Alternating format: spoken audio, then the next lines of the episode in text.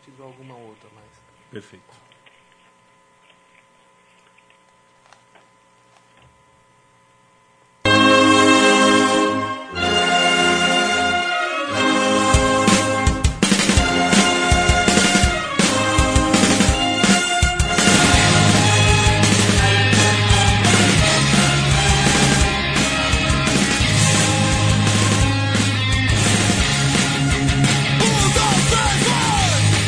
Começa agora a Central Autônoma, o seu boletim semanal com a voz dos movimentos sociais. Central 3. Central 3.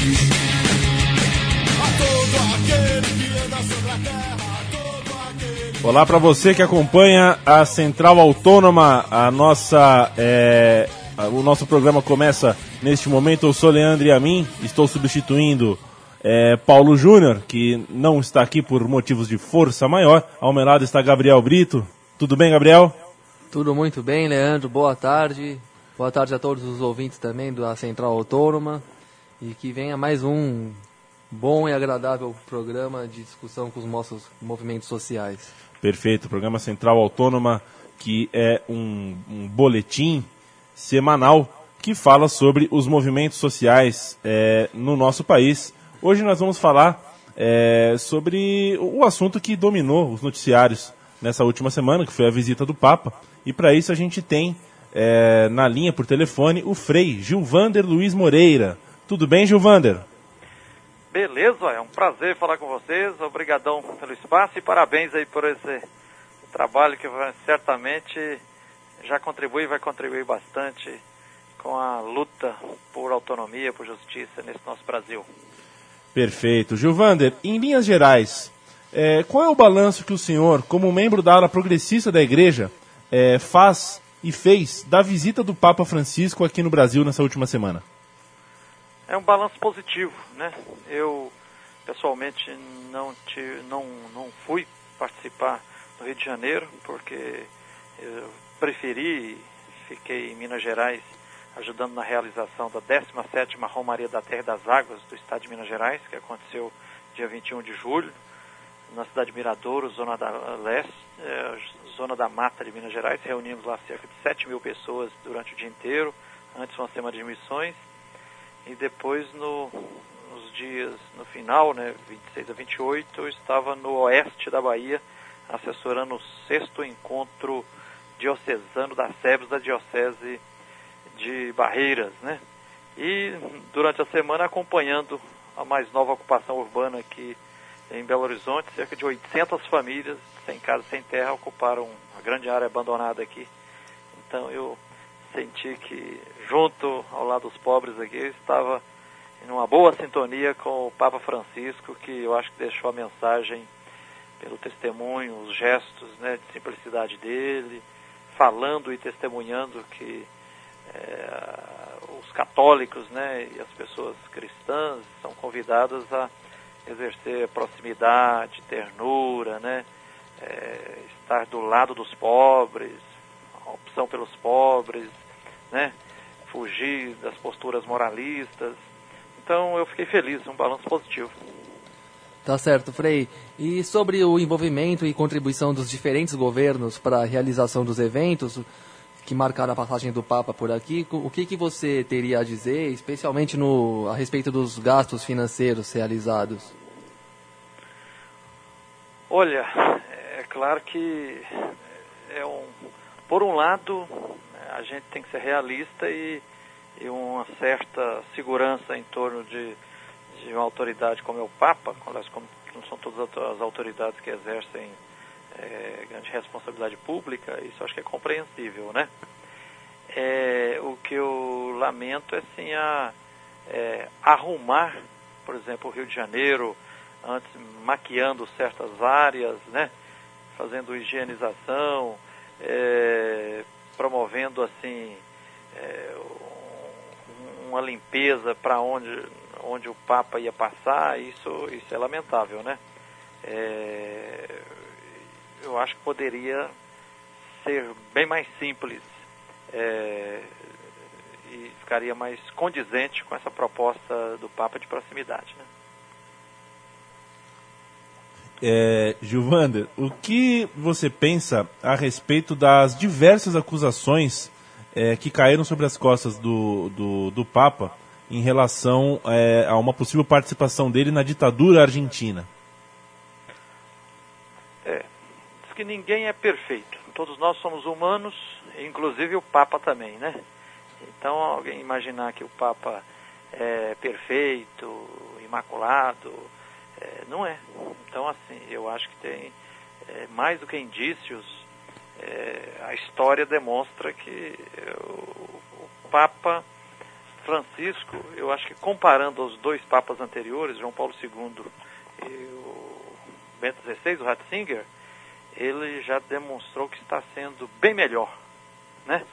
Mas é, ele não demonstrou ainda, eu acho que ainda está a pergunta, se o Papa Francisco terá, por exemplo, a magnitude de um equiparável ao Papa João XXIII, o que convocou o Concílio Vaticano II, ou ao Papa é, Paulo VI, né?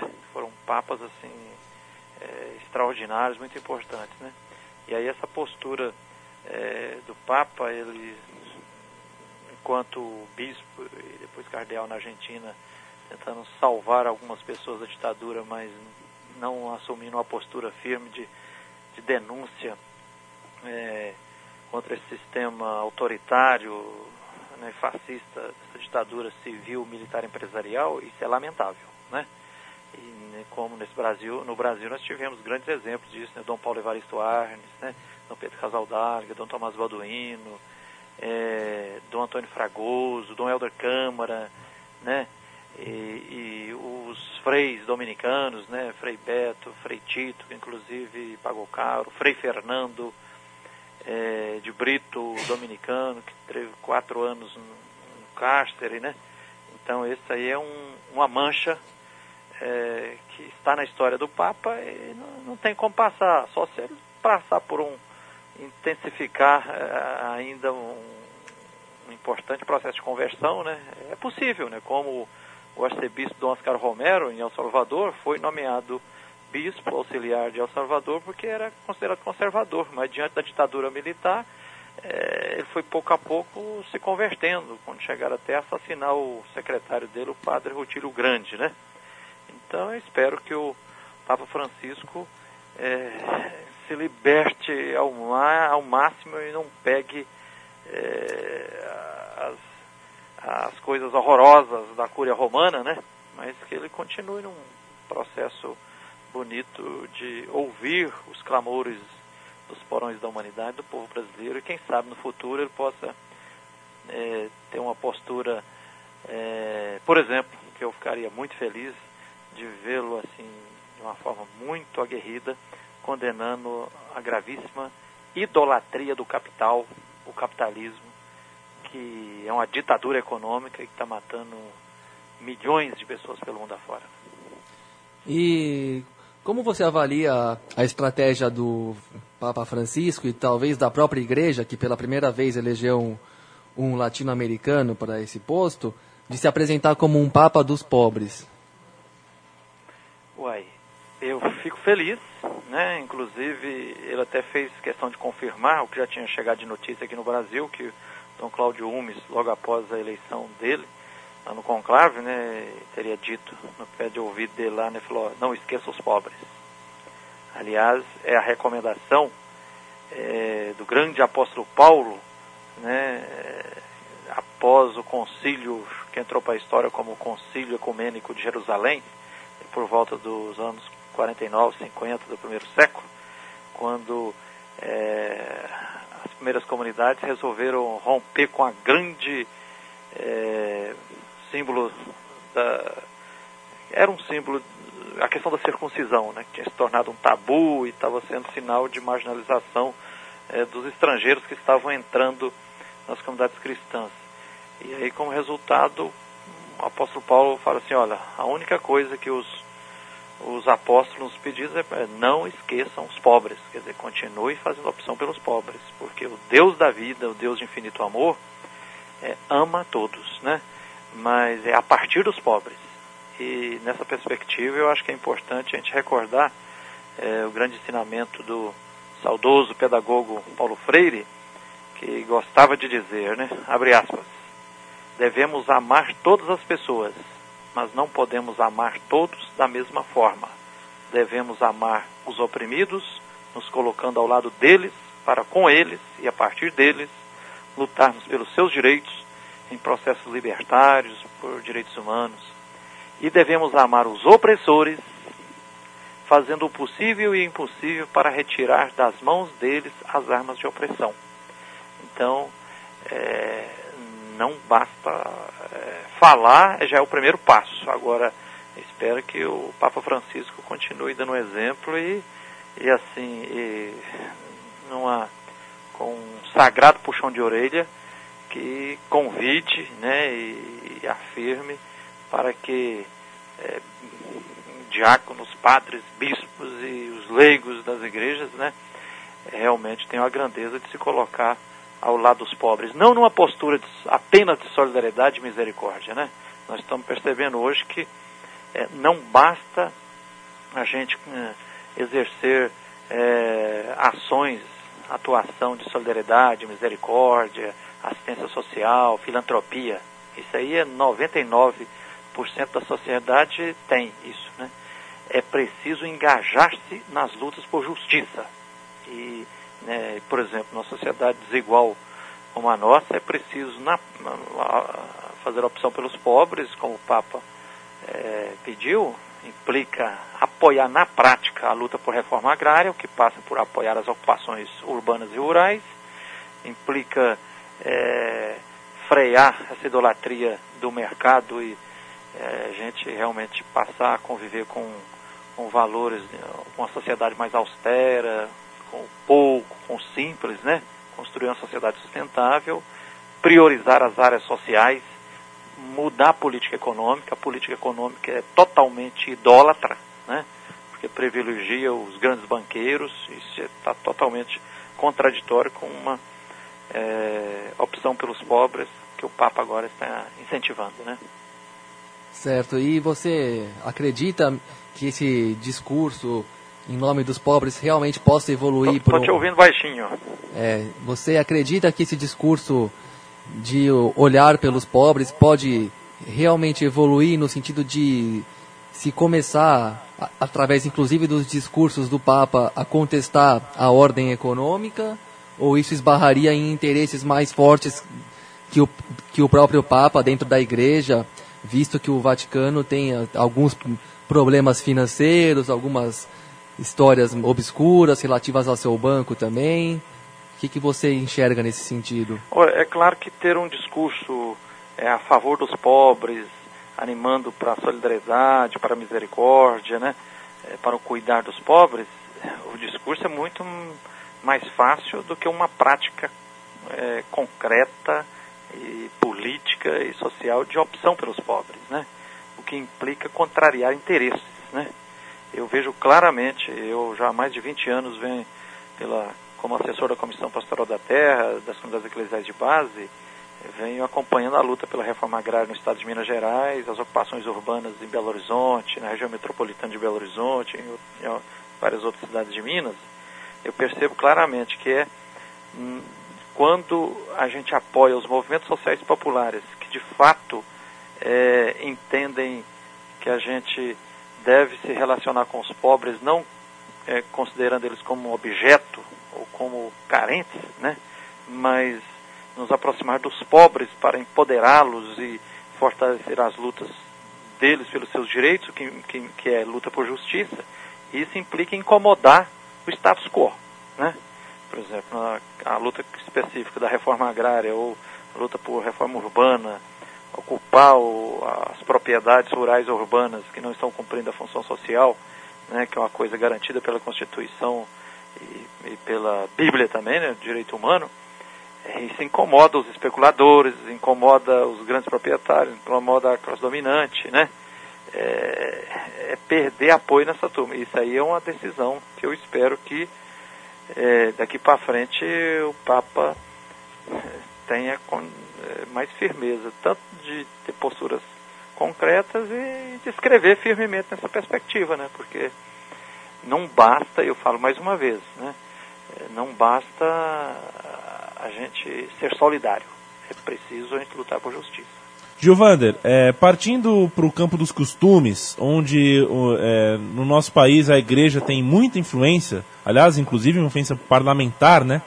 Como que você avalia é, o, o, os discursos e as posições é, colocadas pelo Papa em relação à sexualidade, status sociais, é, status... Pera aí, em relação a quê? Estou bem baixinho. Em relação à sexualidade, status ah. social e eclesial das mulheres, aborto, divórcio, é, enfim, é, é, essas feridas, né, essas, essas, esses assuntos delicados, como que você avalia? Olha, esse é um tendão de Aquiles, é um assunto complexo e assim é, a igreja instituição vai ter que dar, dar muitos passos para é, dialogar e entender é, as chamadas minorias né, discriminadas e oprimidas e que na prática não são minorias, são maiorias numéricas, né, e que são violentadas de, de diversas formas, né. Então todos esses assuntos que diz respeito às questões éticas e morais, a igreja, infelizmente, a história demonstra que tá, não, não, está na vanguarda de jeito nenhum, está lá na para lá da retaguarda e, e muitas vezes é, está falando, é, mas o povo não está mais ouvindo, né? E aí eu acho que eu acho que o, a sensatez é, tem que passar para uma descoberta que esses assuntos de, de, de afetividade, sexualidade, então, não dá para a gente ter posturas moralistas é, que é frutos de princípios abstratos é, de filosofias tomistas e tudo, e depois você querer enquadrar as pessoas que têm é, vidas concretas, histórias, tudo, não, não dá. Né? Eu acho que é, o mais sensato nesses casos é a gente ter a grandeza de ouvir muito é, a, as pessoas que são discriminadas. Né? E aí em todos os casos, a questão da mulher, por exemplo, a questão do sacerdócio é, na igreja é, é um grande tabu, mas é uma grande injustiça, né? É, nós, se a gente for olhar na história, na, próprio no Novo Testamento da Bíblia, nas primeiras comunidades cristãs, tinha diaconisas, tinha apóstolas, né? Por que, que agora não pode ter diaconisa mulher?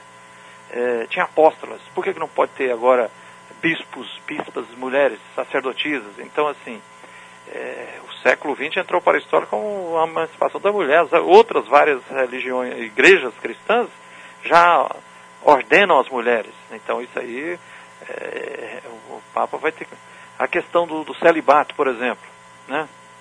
Até o século XIII o celibato não era obrigatório, né? A teologia da libertação, os teólogos da libertação diz, olha, é uma prescrição que nasceu no século XIII, justamente em um momento em que é, reinava-se o espírito da Idade Média, muita gente fazendo testamento, doando é, suas posses já na iminência de morrer para a igreja, e aí crescendo o poder econômico da igreja, então é, vamos colocar, aí colocaram essa lei do celibato, né? Mas tem claramente um motivo é, de uma estratégia de não partilhar o poder econômico. É, então isso é, isso, isso é altamente questionável, né? No mínimo, poderia para os sacerdotes deixar opcional. O padre quiser casar, casa, não case, né? a questão, por exemplo, da união civil homossexual, né, que inclusive o Supremo Tribunal Federal já aprovou e eu tive a responsabilidade, inclusive, de escrever um pequeno texto e conceder uma entrevista aí para o jornal Globo, é, que depois várias pessoas, muita gente me agradeceu e outros ficaram bravos demais comigo, né? É, eu a, compreendendo e apoiando a união civil homo homossexual. Então são posturas assim que eu acho que tem que, né? A questão do aborto. É, eu pessoalmente não tenho é, coragem de dizer assim, falou, como princípio eu sou a favor do aborto. Mas também eu percebo claramente que uma postura teórica e abstrata, simplesmente dizer assim, sou contra todo e qualquer tipo de aborto, e pensar que com essa postura moralista, abstrata, você está defendendo a vida concreta e real, é mentira. Mentira porque, inclusive, até o Código Penal já prescreve, em caso de estupro ou é, de risco de vida para a mãe, é, então é passível. Depois, é, é sabido as estimativas aí, são mi milhões de abortos que acontecem clandestinamente é, no Brasil e no mundo. Então, assim, e tem muitos exemplos, por exemplo, já tenho notícias de como é que lida com essa questão, por exemplo, em Cuba, na Alemanha, na Holanda, é, que é, é legalizado, mas antes há uma grande rede de proteção concreta, por exemplo. Cria-se um comitê gestor para acompanhar a família, a mãe, com presença de, de, de pastor ou de padre, de religioso, de psicólogo, de assistente social. Então, assim, olha, a mulher quer, é, quer abortar por quê? Porque está desempregada? Então vem assistente social, então, então vão ajudar. Tem alguém que adota criança, ou vamos, uma, uma rede social arruma um emprego para ela, para melhorar a questão econômica, né? Então, tem uma série de. Em Cuba, por exemplo, que desde antes da, da mulher se tornar grávida, ela já tem diz, a alimentação de qualidade, um acompanhamento é, médico preventivo ótimo, né? Então, são é, propostas concretas de proteger a vida, e não apenas posturas moralistas, é, por exemplo, a homofobia, é, a dificuldade que muitos da igreja têm de compreender o sagrado direito que quem é de orientação homossexual tem de, de existir na sociedade. Então é uma burrice, é uma coisa anticristã, anticristã é, eu acho que é um pecado é um crime é a homofobia, se discriminar a dignidade de uma pessoa simplesmente pela sua orientação sexual, né? Depois também é, é, é, é cinismo, por exemplo, eu já vi em, em livros, é, por exemplo, da renovação carismática, as tendências mais conservadoras ou da canção nova, dizendo assim, olha, ser homossexual não é pecado, vírgula, desde que não se coloque em prática. Aí chega um homossexual, vem confessar comigo e pergunta se Frei Gilvando, é pecado ou não é?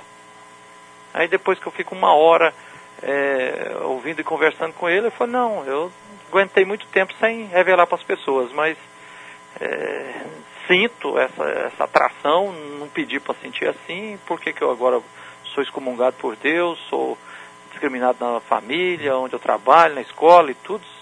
Se for realmente pecado, eu vou me suicidar. Aí por questão de amor ao próximo respeito à dignidade, eu digo, não é. Né? Por que, que a gente vai colocar um fardo tão pesado nas costas dos outros? Está no Evangelho dizendo, não, não, não coloque fardos pesados, ainda, principalmente em nome de Deus, nas costas das pessoas. Né? Então, nessas posturas, nessas questões morais e de sexualidade, é, a igreja tem muito, muita estrada, é, muito que aprender é, com a sociedade, especialmente com as pessoas que sofrem as discriminações. Perfeito, Gilvander. É, a gente agradece a sua participação. É, é, em breve a gente pode voltar a se falar aqui. Você é nosso convidado é, e, e, eu agradeço pelo papo, pelo, pela maneira clara, lúcida é, com que você aborda todos esses temas que não são fáceis de você é, tomar uma posição. Muito obrigado, viu, Gilvander? Ok, obrigadão Leandro, Gabriel e parabéns pelo trabalho aí na Rádio Central Autônoma, que realmente contribua esse trabalho primoroso de vocês para que a gente gere mais autonomia e justiça e humanidade nesse nosso país. Um abraço Muito obrigado. obrigado. Um abraço, Gilvander. Obrigadão. Tchau, tchau. Um abraço para o Gabriel também. O programa Central é, Autônoma volta na semana que vem. Você é, pode nos ouvir dentro do site www.central3.com.br todas as manhãs e sexta-feiras e também em podcast sempre que você quiser. Um grande abraço e até lá.